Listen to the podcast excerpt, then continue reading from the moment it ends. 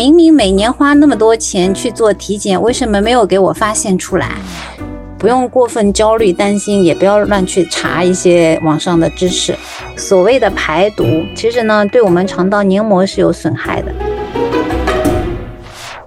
如果我们的节目很荣幸受到了您的喜爱，想参与我们的群聊，分享不定期福利，可以添加微信 Cheese Radio C H E E S E R A D I O 来加入我们的微信听友俱乐部。同时，也感谢你把我们的播客《这病说来话长》分享给你的朋友们。你哪儿不舒服别慌张，毕竟人吃五谷杂粮。你哪儿不舒服别紧张，来听医生怎么讲。内外妇儿科研临床，药剂检验和影像。没事儿就别胡思乱想，人生还有下半场。这病说来话长，但是也好讲。这病说来话长。欢迎收听，我是阿汤。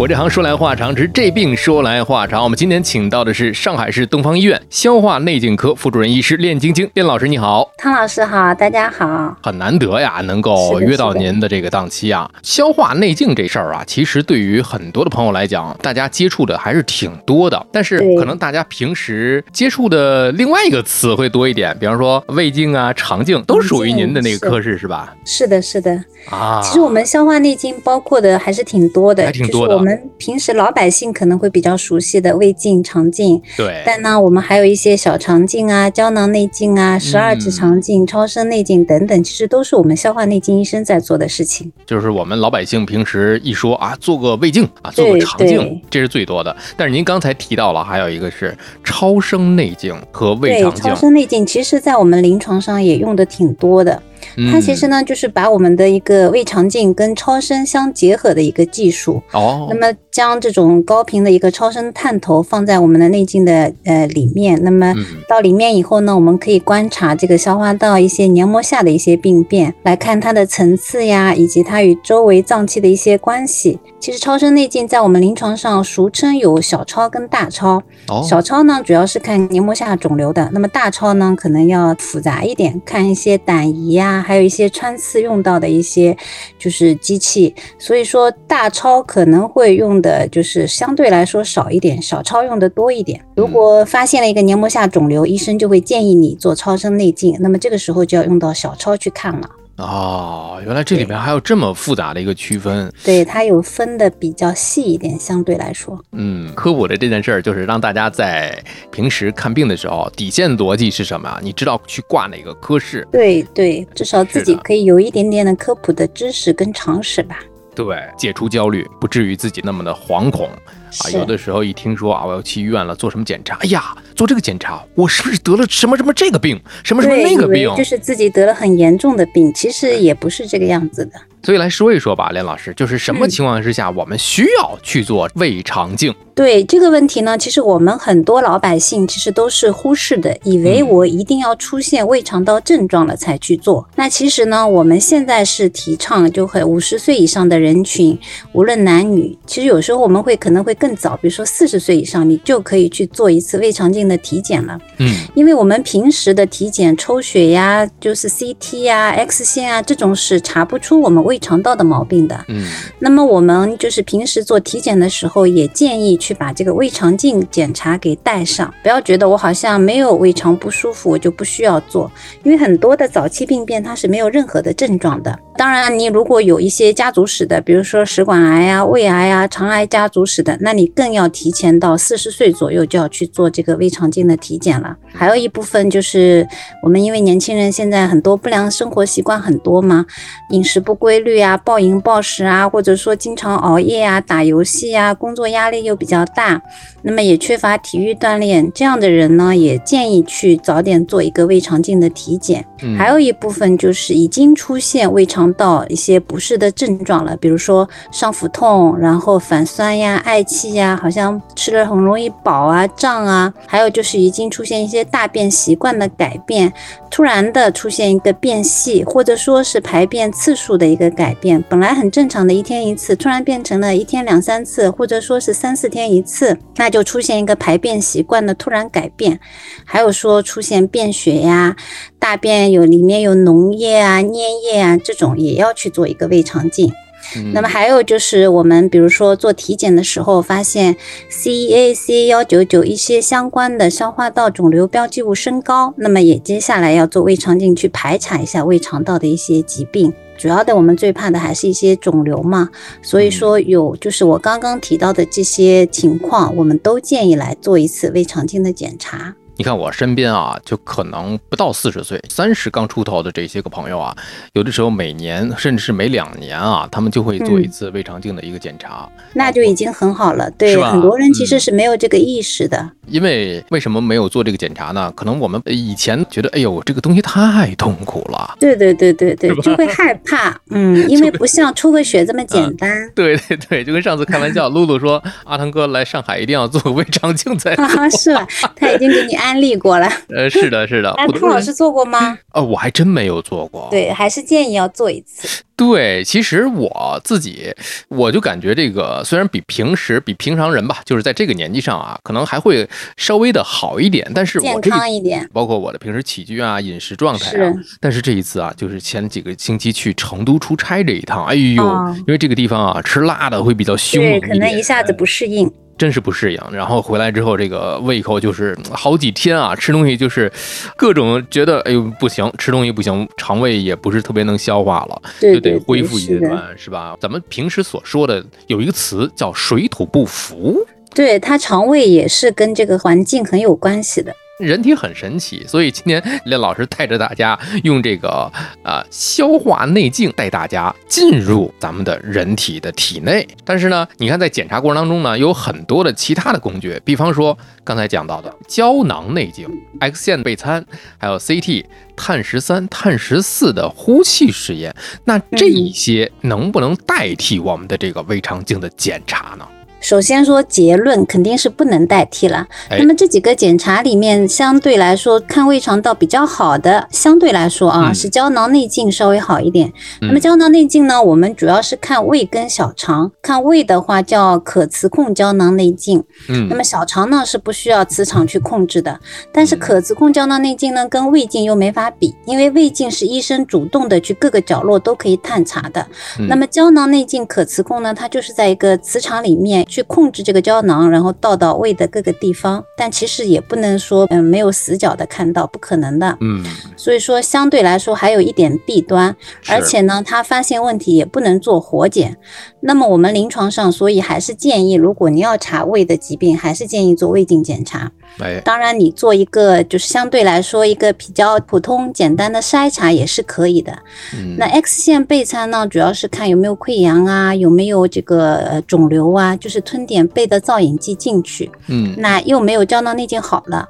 那 CT 更是 CT 看胃，其实只有在肿瘤的时候，比如说大的间质瘤或者说是胃癌这种才能被发现。碳十三、碳十四的呼气试验呢，它最多最多就查个幽门螺杆菌，它并不能代替胃镜检查。所以说，刚刚您提到的这些检查，其实是没有任何一个检查能够替代胃肠镜检查的。胃肠镜检查它有自己的一个不可替代对，它是最直观的、最简单的，而且是最有效的方式，因为它。发现病变以后，它也能进行一个活检，进一步的确认。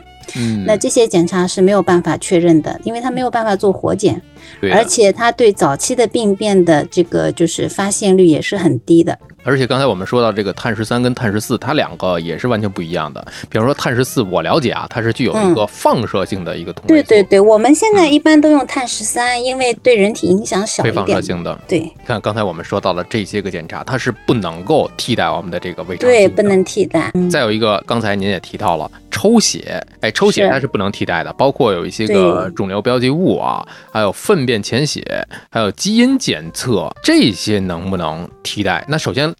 我们排除掉啊，抽血是肯定不能的。您上来就已经说了，肿瘤标记物其实也就是靠抽血查出来的，所以这两个其实在一起一样的。对，一样的。那么大便潜血呢，一般来说就是如果阳性了，它可以提示你去做一个肠镜啦，做一个胃镜啦，它其实是一个初筛的一个手段。那么现在我们上海就是对那种老年人有一个大便隐血的一个筛查，比较大的一个人群，它就是也是有好处的，因为很多老年人他不肯做胃肠镜嘛，给他做一个大便隐血的筛查，发现阳性了，就让他来做胃肠镜。我们也会发现很多的问题，其实这些老年人多多少少都会有一点息肉啊，甚至有的人就因为大便隐血阳性，进一步做肠镜又发现了肠癌。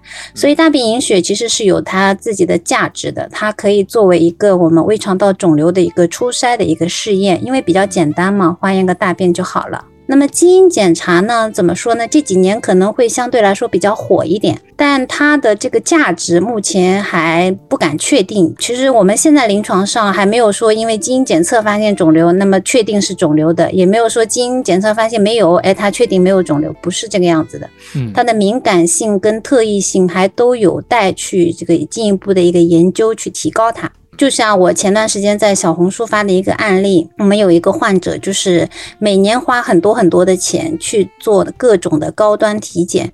我再问了一下，他所谓的高端体检，就是每年花很多钱去做各种各样的肿瘤的基因检测，哦，但是他就没有做过胃镜检查，结果这次发现了一个食管癌。他就很困惑，我明明每年花那么多钱去做体检，为什么没有给我发现出来？嗯，因为他没有做胃镜检查，这不可替代性嘛。对，不可以替代。刚才晶晶老师已经说了啊，这个自己的小红书啊，大家如果有兴趣的话，可以去小红书对，大家可以关注我，因为我会有不定期的发一些科普的知识。对，大家可以搜索消化内镜。晶晶医生特别的接地气，晶晶医生，很多患者都会叫我晶晶医生，就是我看门诊的，平时接触到的一些患者。我有很多的这个问题也是从晶晶医生这儿提炼出来的啊，后面我们都会一一列举。那说到了刚才这几个能不能代替？那不能代替。那好了，对，另外一个问题就是胃镜的报告当中啊，我们会看到一些十二指肠的这个问题，那也就是说明胃镜它检查都有哪些个部位可以看看到对，我觉得汤老师这个问题很好，就是很多嗯，我们不是学医的，他可能会觉得胃镜是不是只能看胃啊？嗯，其实呢，我们现在胃镜可以看很多的部位，包括从我们的咽喉部，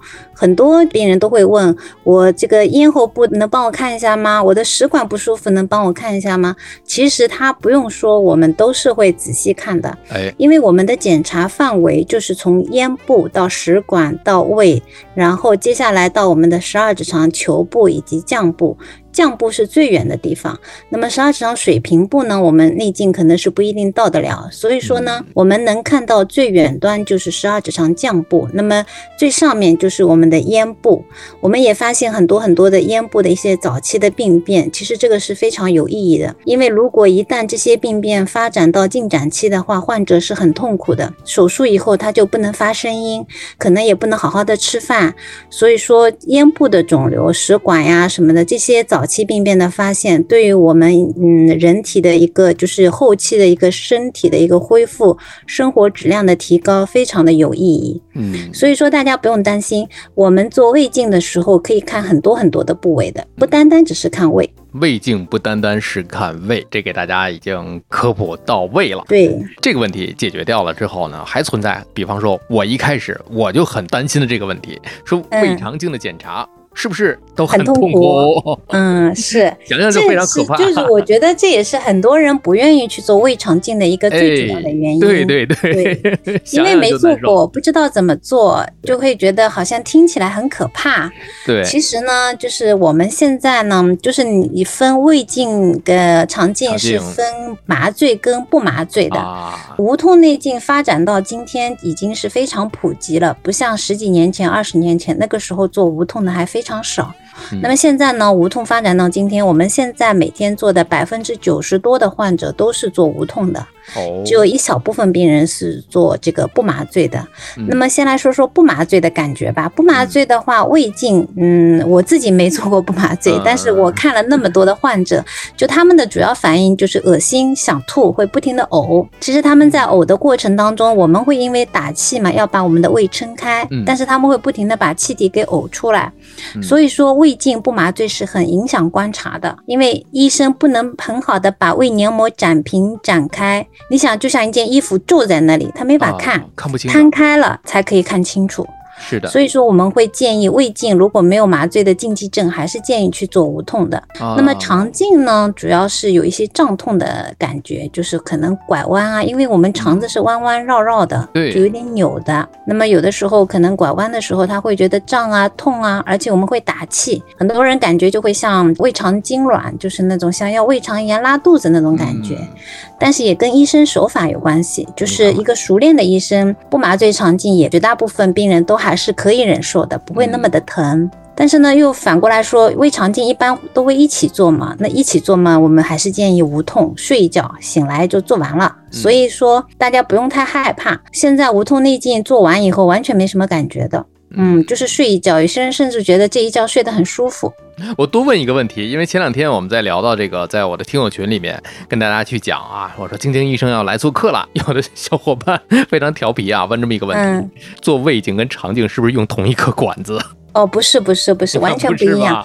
对，胃镜比肠镜要细一点，要短一点啊，这是分开的。但是是在主机是在一台，啊，因为这个台主机既可以放胃镜，也可以放肠镜，可以放十二指肠镜。嗯主机是一样的，但是镜子是不一样的。做完胃镜我们就去消毒啦，然后嗯把消毒过的肠镜拿过来，就是掉个头做肠镜。还有更搞笑的是哦，小红书上还有一个朋友还嗯问说，呃，肠镜是不是也是从嘴巴里进呀？就是啊因为伸得不懂嘛远点儿。是的，是的，就是其实嗯还是有很多误区，有会很多不太知道的东西，哎，确实是，就是很多的这个信息的对不对等，信息不对称，所以这个就需要科普嘛。这就需要我们出现了。是啊，把医生觉得没有必要说的事儿，让大家又很困惑的一些个问题拿出来，我们就放在这个播客上跟大家去解释一下。哦，对原来是这样，也就是很简有单甚至嗯可能会不好意思问，就这样去很茫然的去做了。嗯其实呢，就是我们这个播客可以让大家更拓展一下自己平时的一些医学方面的一些常识，挺好的。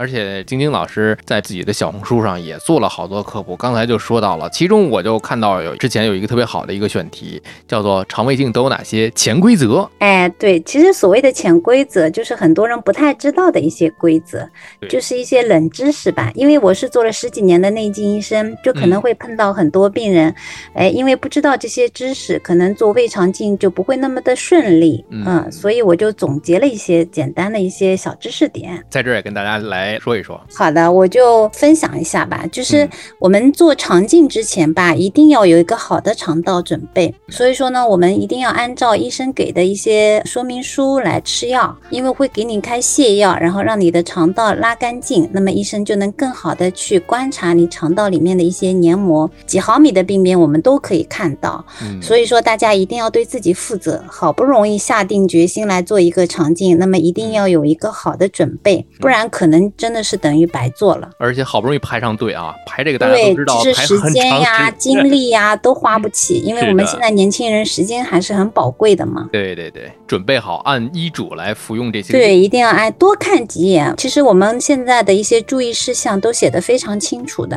什么时候吃药，什么时候不能哎喝水啦，很详细的。是那这是一个方面。对，还有就是你做无痛的时候，检查前四个小时是不要去擅自喝水的。你喝了水以后，医生麻醉医生就会让你等，因为你喝了水，如果在短期内做麻醉，这个水就会误吸到我们气道里面，其实是嗯风险很大的。所以一定要记住，在无痛之前四小时不要去喝很多水。嗯，还有一点就是我前面也讲到的，胃镜无痛要比普通要看得更清楚。那么很多人以为我胃镜忍忍就过去了，就像我前面说的，你忍忍是过去了，但是医生没看清楚你的胃镜，其实这个效果也是大打折扣的。所以说，大家嗯做胃镜尽量选无痛。那么肠镜呢，你可以选择不麻醉，但是有几类病人，我建议大家还是尽量选无痛。一个就是很瘦的，很瘦的人，你想他的腹腔、盆腔就这么点儿，他的这个肠子跟正常的我们人是差不多的，那他肯定会更扭一点，因为他都要盘在那里嘛。我讲的比较通俗一点啊，是的，所以会更扭一点，那么可能会更疼、更难过。还有就是长期便秘的。便秘的往往也是肠子要么比较长的，要么比较扭的，嗯，所以也是建议做无痛。还有就是你腹部或者盆腔做过两次以上腹部手术的，比如说剖宫产呀，或者子宫肌瘤手术啊，或者阑尾手术、胆囊手术等等，两次以上，一般来说可能会有肠粘连，所以这样的患者我们也建议无痛。这个是可能你看门诊的时候，医生不一定会说那么详细的。主要就是为了让我们的这个胃肠镜检查可以更加的顺利。对，那么还有就是，如果以前有做过胃肠镜检查的，但是因为我们毕竟是非专业人士嘛，不可能记得所有的报告，那你就把以前的报告带上，让医生呢能够去比较一下你以前的病情变化。嗯，那么可以去做一个参考，然后也可以告诉你，哎，比如说你上次有什么问题，这次有什么问题，那么有没有变好，或者说变不好，医生可以帮你。做一个判断，去帮你做一个分析，我觉得这样也是比较好的。看一下病程的一个变化。对对，因为我们毕竟是说不清楚的。有些患者他说：“哎，我去年做过，好像有个息肉。”你好像有个息肉，肠子那么长，有的时候息肉你要仔细去找的话，要尤其是有点大便，那要找很长很长时间，还不一定找得到。但是你带了以前的报告，医生一看就知道了哦，大概在哪个位置，多大的？有对多大的，嗯，是不是可以这次帮你当场切掉？所以说口说无凭，还是尽量带上以前的报告。其实说到了这个无痛啊，这里面又提到了一个麻醉的一个问题了，因为之前我也请到了麻醉医生，嗯嗯，因为现在麻醉医生不仅仅是在我们的外科手术台，除了为术期，还要有一些，比方就是晶晶医生的这个胃肠镜。的一些个无痛的，哎，一些麻醉的工作，所以刚才我们也提到了，尽量的去做一些无痛的胃肠镜。当然，这里面还有百分之十的人群可能有一些个麻醉的一些不适用的这些个人，是他还是有点禁忌的，有些人。也就是说，无痛胃肠镜它不是适合于所有的人的。对，所以我们做麻醉之前呢，麻醉医生会做一个评估。嗯，那么我们医院呢，一般每个人做无痛之前会让你做一个心电图，当然心电图。嗯，也只是一个参考，最重要的还要问你的病史，以前有没有严重的心肺疾病啊？最近身体状况怎么样？还有吃东西能吃得下去吗？有一部分病人有消化道梗阻的，他也不适合做无痛的，因为你有上消化道梗阻的话，你的胃液啊，你的食管液体很多，它一麻醉，它就会误吸到我们的气道里面，就会引起一个吸入性肺炎。还有就是一看情况就很差，身体非常虚弱的，那也不适合做无痛。还有一部分就是，这是比较容易被忽略的，包括临床医生也是的，就是你在一个感冒期间也不建议做无痛，等感冒好了再来做，因为感冒期间呢，它就是呼吸道上呼吸道是高敏状态。这种是不适合做麻醉的，所以说也一定要告知医生，哎，我最近在感冒，或者说是我们现在哎阳了，那你都等恢复了再来做。这个细节还是挺容易被忽略的一个方面。对，就包括很多科室临床医生他也不知道，因为他不是做无痛内镜的，所以他也不会有这方面的这个意识。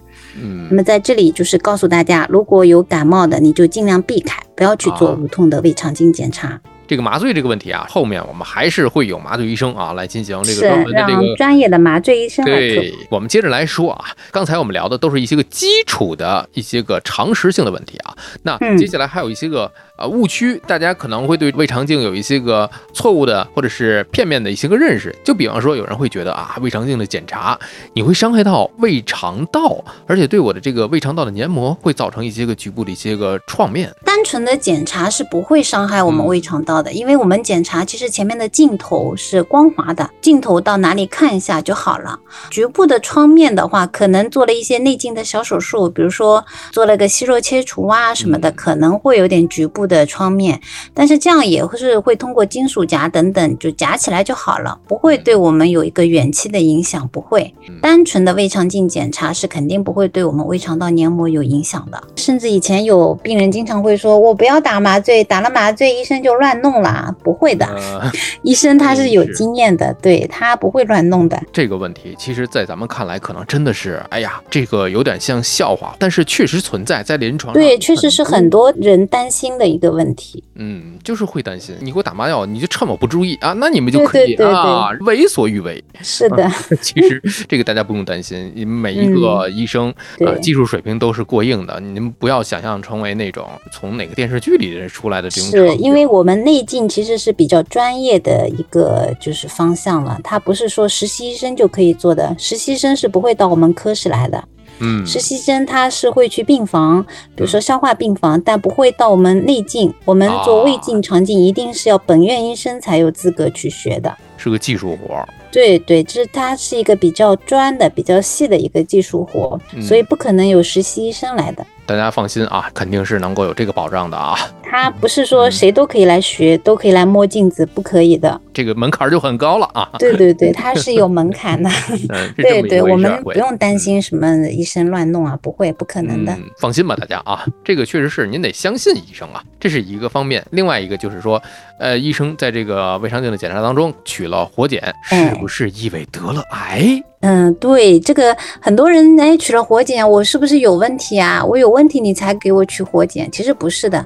很多比如说溃疡啊、糜烂啊，医生都会来取个活检。还有比如说一个息肉给你当场弄掉了，那也会去送活检病理。癌的话只是一方面，如果怀疑是癌，一般会多取几块。比如说你这个上面写了哦，取了五块六块，那你就要当心了，是不是医生怀疑临床怀疑是癌了？那么进一步需要通过内镜病理来确诊。所以说，如果只是取了一小块，往往其实都没什么太大问题，不用过分焦虑担心，也不要乱去查一些网上的知识。哎，是这个，因为我的这个播客呢，我跟很多的朋友在讲，就是我们去除大家的焦虑。因为如果是大家在网上随便一查，比方说您在搜索啊某搜索引擎一搜，您就是癌，那一搜您 就是那个癌，别乱查。我们怎么说这个问题？因为大家啊，平时自己搜索出来的这些东西，它是没有层次感的，不是立体的。它癌有这种症状表现吗？哎，它有，但是您有这种表现，它不一定说是癌呀。对，不要很轻易的去对号入座。我们现在。是信息很发达，但我们也要有分辨的能力。没错，所以还有一些个说来，就是在我们之前的这个刚才一说小肠就提到了我们上一期的这个嘉宾了啊，他是从营养角度上来讲的。之前我们在总在说，有一些是不良的商家，甚至是不良自媒体为了营销所造出来的一些个营销词汇，比方说宿便这个词，对吧？哎，正好您今天来了，是不是临床上咱就没有宿便这个概念？嗯，我们不会去讲这个的。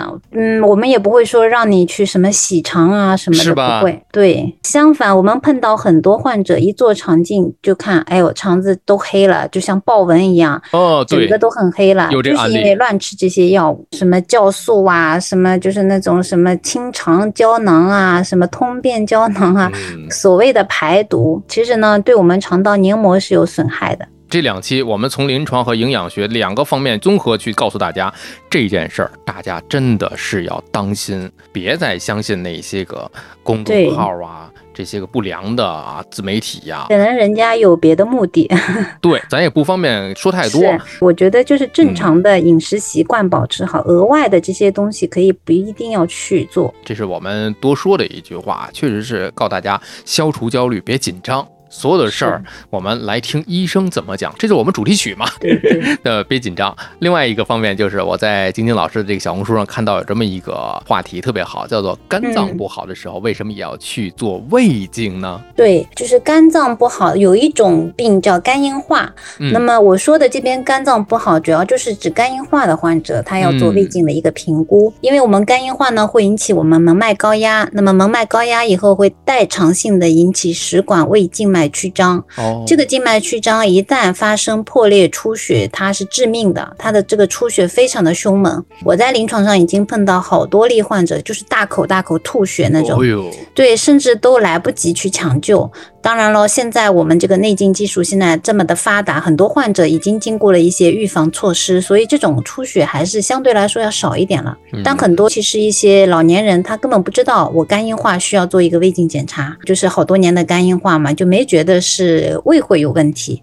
其实这个时候可能已经是有胃静脉曲张或者食管的静脉曲张，那么一定要去做一个胃镜评估一下。如果真的是比较明显的静脉曲张，那么就要做一些预防性的措施。那么这样呢，我们以后的出血风险就会大大的降低。嗯，我们中国其实是一个乙肝大国嘛，跟国外不一样，国外的话是酒精肝比较多，那么我们中国呢是乙肝肝硬化比较多。嗯，所以说有乙肝肝硬化的患者一定要去记得做一个胃镜评估，这样的话甚至有的时候是救命的，因为你在之前就已经干预掉了，那么就不会发生这种致命的大出血。晶晶老师这一期啊，真的是之前的这好几期都能够关联得上。刚才您说的这个，在我的这个播客第二十一期，请到了一位肿瘤临床大夫，他就讲到了这个问题。二十一期我们一直到二十五期，这五期讲肝胆胰脾的时候，确实还就是说到了这个问题。大家可以有兴趣的话，可以回听一下。嗯，对，可以就是都联系起来听嘛。所有的问题都是立体的，它不是对，因为乙肝肝硬化下一步其实就发展到了肝癌，对，所以说我们国家肝癌也是比较多的。对消化内经的问题，我们又引出了啊，刚才说到的这个所谓的啊这个营销词汇啊，又包括我们之前的营养学科，又包括我们之前提到二十一期的肝胆胰脾，哇，知识这样就是立体的了。对 对对，这是真的是有用的知识，日常生活当中的一些个东西，这是我们的一些个误区啊。接下来咱们来聊一聊，往深处去聊一聊您的这个专业里面的一些个东西啊。咱们在消化内镜当中最难的是不是十二指肠黏膜下肿物的全层切除？这个难点是不是在于缝合的这个环节？这个就是比较专业的了，可能就是很多一些内镜的医生会碰到的一个问题。因为十二指肠呢，是我们在胃镜里面相对来说最薄的，而且控镜最难控的一个位置。嗯，所以说，十二指肠部位的呃一些内镜的一些治疗呢，只有在你进阶到一定水平的时候才可以去做。简单的，刚开始学内镜手术的时候，可能会在胃里面做，会在直肠里面做，相对来说比较厚一点的、比较简单操作的部位做。那十二指肠是最难的，有的医生甚至做了十几年医生，他也不会去碰十二指肠这个位置。一个是比较难，还有一旦没有处理好，它的并发症是非常的危险的。哦，因为它有一个很严重的并发症叫后腹膜感染，所以说它的难点在于缝合。你只要缝合好了，它因为就不会漏嘛，它不会发生直发性的穿孔，不会有感染。所以说切除的话，呃，是一个难点，但最难的还是缝合。那我们中心做十二指肠，因为还是比较多的，所以我们也积累了不少十二指肠这方面的经验。但是全层的话，我们也很少的医生会去做这个全层，因为确实对技术这个要求太高了。嗯，而且每做一个，就是我们自己的心理压力其实也是蛮大的，因为就会担心，哎，患者术后的恢复怎么样啊什么的。所以说，很多时候其实做一个手术，不要觉得医生无所谓，其实医生压力也很大。嗯，确实是啊，这个因为大家已经被麻醉的时候，压力全都给到医生。对对，医生其实是最希望你能够这个把这个手术做好的人。嗯，而且我觉得啊，在患者这一端，其实，呃，如果说“甩锅”这个词大家觉得是一个贬义的话，其实在这个环节里，我觉得你就放心的闭上眼睛，对，就甩给医生甩给。你临床大夫就好了，你就踏踏实实的，这是一个相互协作的一个过程。相互信任。我们的共同敌人其实是疾病。没错，确实是这个问题。大家的统一的一个目标就是把您的这个问题给您解决掉，是，对吧？说是甩锅，其实他加了引号，你要把这个事情交托给你的医生托生。付给你的临床医生对。这是我们刚才讲的是十二指肠黏膜下肿物的一个全层切除的一个问题啊，难点确实是在缝合这个环节。另外一个同音不同字的两个词，一个是长判，一个是长判。第一个判呢有点复杂，左面是一个一骨旁，右面是一个攀登的攀。啊，嗯第二个长判呢，右面是一半的半，这两个完全不一样的概念吧？对对对，其实呢，第一个长盼攀登的攀那个吧，它呢其实就是在我们呃很多我们去教学人家学单人长镜、学长镜的时候经常会用到的。就跟他们说，哎呀，你这个长镜已经结盼了，你要把这个盼解开。什么叫结盼了呢？就是我们刚开始学长镜的时候呢，他会不停的充气，把长枪往里推进进，因为想进进嘛。嗯那么这个时候可能就会把长腔形成圈圈打结了。如果你不停的往里进，到后面反而不容易进了。那么我们医学上叫成判了。嗯，所以我们做肠镜一般会讲究要无盼进进，这样呢，病人舒适感会高。就比如说不麻醉病人，他就会疼痛感呀、胀气感会减轻很多很多。嗯这也就是说我前面讲到的，肠镜不麻醉的话，对医生是有技术要求的。那如果你一直带着盼镜，病人就会很痛苦、很难过，会一直痛的，甚至会呃喊叫。这个时候肯定是结判了，你就不要犹豫，一定要把这个判解开以后再去进镜。那么另外一个呃，就是一半的半的那个判呢，它其实就是是一个病理学的一个概念，就是嗯是出现问题了，很多患者发生肠梗阻啦，那么哦它有一些会因为肠道会受到一些嗯、呃这个肠系膜的血管它会受到一些压迫啊，然后肠管会形成一个扩张，那么会形成一个肠盼。它很多患者是会有一个很明显的临床症状的，比如说会剧烈的腹痛，嗯可能还会恶心、呕吐等等。这种情况其实是比较危险的，会要及时的去就诊，要看急诊，因为搞得不好，可能发展下去可能会发生一个感染性休克，也可能会形成肠盼的这一段肠管可能会发生一个坏死，那就会比较严重了。所以这两个概念不一样。第一个就是我们做结肠镜过程当中形成的一个肠袢，这个是很容易解决的。嗯那么第二个就是是发生问题啦，其实是有一个疾病的状况了。嗯，你看这里还有一个语文课的一个问题，对，所以是听起来好像是一样，其实是完全不一样的。对长判和长判的区别，我会把这两个字也在写在我们的这个播客说明里面去。嗯，另外呢，这个字啊，大家如果是攀登的攀啊，在这个中文的解释里面，它是中式服装上这种布条扭成的这种环儿，就是套那个扣子。你想一想，晶晶老师一提这个事儿，哎，形成判了，这个有点像那个感觉。对对对，这个时候你就肠子打结了，病人还是很痛苦。你想肠子都扭在一起了，他能不痛吗？你看，这就是我们刚才用这些个问题跟晶晶老师一块儿探讨了一下啊。在您来之前，跟我们的这个听友群里的小伙伴也是征集了一些他们想知道的一些个问题，有可能是之前咱们就刚才聊过了啊。首先来看这位叫做陈记，也是叫做面包的这位朋友，他说啊，嗯呃，我体验了一个全麻的，所以我也不知道发生了什么，但是我想知道我被医生麻晕之后啊，医生到底对我做了些什么？其实他就想知道整个的一个过程。刚才咱们最一开始也都聊了嘛，就是给你打完麻药之后，可能会有一些操作了，就开始。对，呃，对，医生给你做了啥呢？取决于你开了什么检查。你如果开了胃镜，医生就给你做胃镜；如果你开了胃肠镜一起，那就胃镜做完做肠镜。胃镜呢，反正是从嘴巴进去的，嗯然后从咽喉部一直到十二指肠看完，然后退出来。退出来以后呢，我们会给你做肠镜，肠镜换一根镜子，用肠镜去做肠镜。嗯就是肠镜做的时候呢，是从肛门进去的，不是从嘴巴进去的。所以说胃镜、肠镜是完全不一样的。嗯前后一般来说，整体过程可能二十到三十分钟左右。啊，很快。对，玩笑归玩笑啊，确实是也长知识了。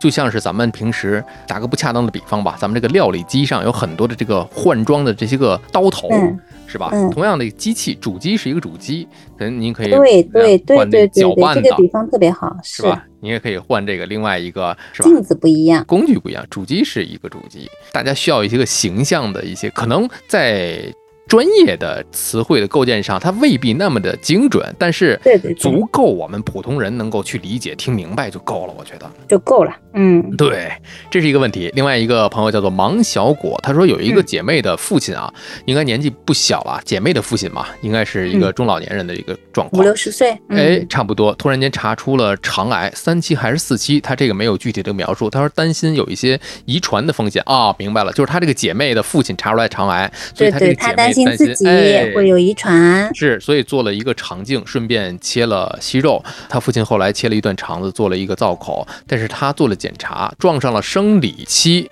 啊，这是一个问题，撞上生理期的这个问题。呃，另外就是因为要做麻醉，是不是需要有亲朋去陪同？后面还有两个问题，咱们就一个一个说吧。你要说这个生理期的这个问题会不会也影响？呃，其实呢，就是你在预约的时候尽量避开这个生理期，但是如果真的是撞上了，也问题不大，就是可能会不太方便。但是呢，我们一般都会呃，哎，看到有生理期的女生，我们都会给她弄弄好，呃，保护一下，多垫一些垫子，因为这样卫生一点。其实主要就是一个会不太方便，其他其实都没什么问题，是可以做的。不要说，哎，我今天就生理期啦，那么我泻药也吃好啦，是不是要改期啊？我觉得没必要。已经吃好泻药了，就去做吧。嗯，没什么。对，但是我们如果能够确切知道自己生理期的大概时间，那就尽量避开，这样肯定是最好的。对，刚才另外一个问题就是说，这个过程当中如果做无痛的话，那肯定是要有这个麻醉。对对，无痛是目前我们每个医院都要求是要有人陪同的，因为你无痛苏醒以后，有一段时间是在这个苏醒室的，那个时候你是还没有完全清醒，你的东西啊什么都要帮你照看，所以得找个人来陪。因为我之前我的这个有一个小伙伴，他是夫妻两个人一起去，这可以的，一起去就是稍微间隔一下时间，你不要两个人一起被麻倒，一个做完可能清醒了，因为很快就清醒了，十几分钟就醒了，可能再稍微再清醒一个，隔开个半小时到一小时，这样比较好。这是一个方面啊，另外一个还有一个问题，反流性食道炎的检查是不是也通过胃肠镜？呃，对，反流性食管炎的话，因为是食管嘛，所以做胃镜就可以了。那么有些患者呢，反流性食管炎，它是胃镜下已经有食管炎的表现了，那么我们会打反流性食管炎。还有一部分病人就是他其实已经有反流的症状了，比如说反酸啊、烧心啊。但是内镜下没有看到明显的一个食管炎，但他其实就是我们内镜医生有经验的，他进一下内镜，他就知道这个人容易反流。为什么呢？就是会觉得他贲门很松，所以这样的患者，他即使没有食道炎的一个呃表现，但是他其实已经有反流的症状。那么我们也会叫就是胃食管反流病，可能不会叫反流性食管炎。所以说呢，就是也是可以通过胃镜检查来让医生判断一下的。还有一个问题就是说，身体出现了什么样的信号需要去做一个胃肠镜呢？什么年龄段或者什么基础病群体需要特定的去做胃肠镜？通常多久的频率为一次？其实这就是我们刚开始节目。对我其实前面已经讲过了，就很多好几类需要去做胃肠镜。那么就讲第二个问题吧。至于这个频率多久一次，其实是因人而异，看你第一次胃肠镜检查的一个结果，还要看你有没有家族史。那么如果你没有任何异常，也没有家。家族史，我认为三到五年就差不多了。嗯，但是如果你萎缩性胃炎很明显，比如说萎缩已经达到中重度了，那胃镜最好是一两年要做一次。肠镜的话，如果今年有息肉，那么明年复查；如果明年复查没有了，那就三五年再做。前提是要有一个好的肠道准备。所以说这个频率不是一定的，因人而异，医生会给你制定一个随访的周期。这个每个人的个体差异还是对对都不一样，要结合具体情况具体分析。最后一个问题是我们群的福菜菜，他说我们公司啊有一个同事就是啊身强体健的，然后看着也没什么问题啊，突然有一天就听说他肠癌中晚期了啊，哎，确实现在很多年轻人对，哎呀，然后就休了很长的时间的假，最近刚刚返岗，他想问为什么发现了都是中晚期比较多呢？是呀，这个也就是我之前讲到的要胃肠镜体检嘛，因为早期肿瘤它是没有任何症状的，对，一旦等你出现症状，比如说大便出血，或者说肠道梗阻啦、堵住了，这个肿瘤给你堵住肠道了，大便下不来了，那个时候已经是晚了。在之前的很长一段时间，几年之内，它不会有任何的症状，所以我们一定要在没有症状的时候，把这些潜在的风险给提早的发现。就像前面那个问题，那个姐妹的父亲查出肠癌，他就。去检查发现了息肉，我觉得这个就很好，因为他知道自己的风险比较大，所以去做了肠镜，又发现了息肉。那么像这样的息肉，他也不会有症状，可能他等到他父亲那个年纪，如果再去做，可能就已经是不好了。对对，所以我们一定要是在没有症状的时候去做这个胃肠镜的检查。也就是说，这个息肉它会也会发生变化的。对，很多肠癌它都是肠息肉变过来的，所以大家一定要提起重视啊，自己有这个思想意识。胃肠镜，因为刚才我们用了这么大的篇幅跟大家说，现在百分之九十人都可以采取一个无痛的，也就是说在麻醉操作之下，对，不用害怕，放轻松就好了啊。这个我觉得有什么问题呢？早查出来，早治疗，比什么都强。是，这是我们在检查以及检查之前的一些个准备工作以及一些常识。我们一会儿下一趴呢，跟大家聊一聊啊，检查完了。我们拿到了报告的时候，我们怎么样去判断？怎么样去了解这些个病和所谓的这些个状况？我们下一趴接着回来聊。好，谢谢唐。